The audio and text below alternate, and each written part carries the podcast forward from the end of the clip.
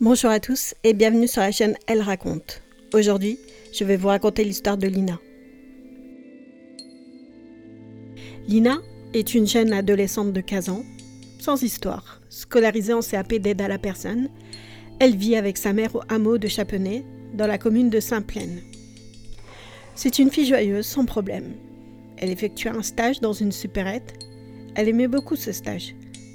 Elle avait un petit ami, ils étaient ensemble depuis le mois d'août. Ce jour-là, elle devait prendre le train pour aller le rejoindre à Strasbourg.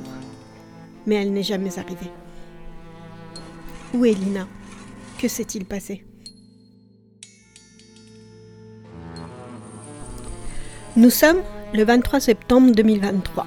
Il est 10h du matin. La mère de Lina reçoit un appel. C'est Tao, le petit ami de Lina. Ça s'est terminé plus vite que prévu. Tu peux réveiller ta fille pour qu'elle vienne me rejoindre? Lui aurait-il dit par téléphone. Cette nuit-là, Tao avait dormi chez Lina et sa mère. Il était parti plus tôt le matin pour un rendez-vous important. La mère de Lina va réveiller sa fille pour lui dire de rejoindre Tao.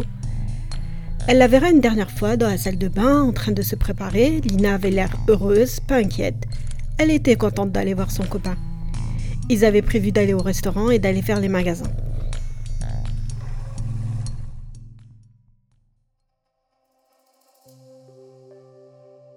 Vers 11h, Lina quitte le domicile à pied pour faire le trajet vers la gare qui se situe à environ 2,9 km de chez elle.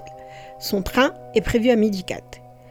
Sur le trajet, elle envoie un selfie à son petit ami où elle montre sa tenue. Elle portait une longue robe grise avec une doudoune blanche. Vers 11h15, un témoin affirmera l'avoir vue sur la départementale. Et l'ancien maire de Plaine aussi, l'a croisé sur la route, mais quand il est repassé quelques minutes plus tard, il ne l'a pas revu.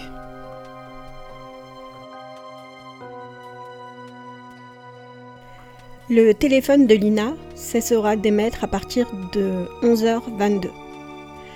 Tao, inquiet, n'arrivant pas à la joindre, va directement appeler sa mère pour la prévenir. Le train arrive à la gare de Strasbourg à 12h53. Tao attend Lina sur le quai, mais elle ne descend pas du train. Il fait tout le tour de la gare et toujours pas de signe de Lina. Il rappelle la mère de Lina, qui elle appelle directement la gendarmerie pour signaler la disparition de sa fille. Immédiatement, un appel à témoins est diffusé. Cette disparition suscite une forte inquiétude et une grande pression médiatique. Les gendarmes vont débuter les recherches sur toute la zone de montagne et de bois de la commune de La Plaine et dans toutes les communes environnantes. Deux battues citoyennes ont rassemblé des centaines de personnes. Un hélicoptère avec caméra thermique, des drones et des chiens ont été utilisés. Des plongeurs ont fouillé deux étangs de pêche, mais aucune trace de Lina.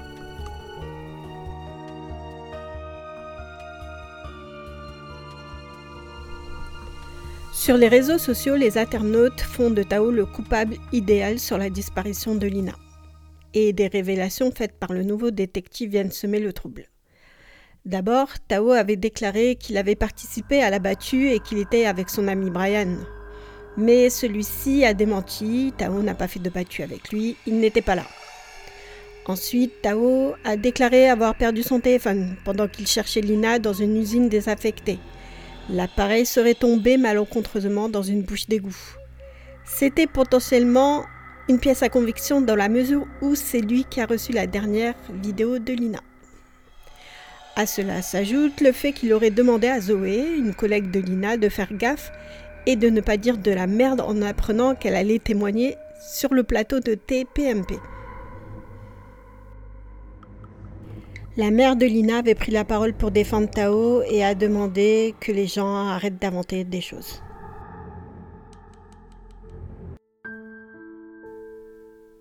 L'enquête se poursuit.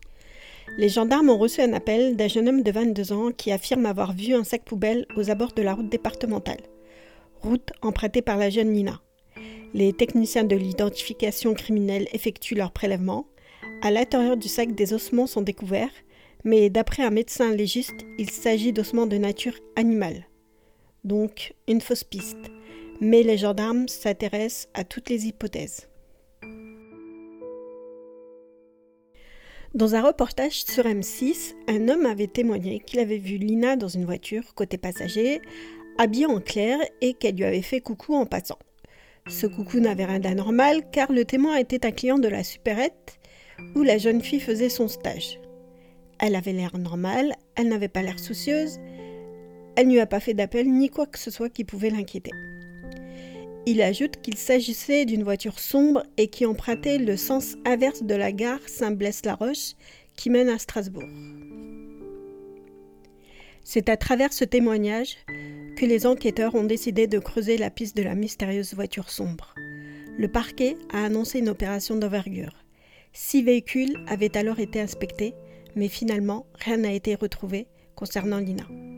Les gendarmes ont aussi fouillé une maison car le véhicule du propriétaire pouvait correspondre au véhicule recherché. Des analyses ont été effectuées pour trouver d'éventuelles traces d'ADN de Lina, mais les enquêteurs n'ont rien trouvé. À ce jour, nous n'avons toujours pas de nouvelles de Lina. Où est Lina? Que s'est-il passé?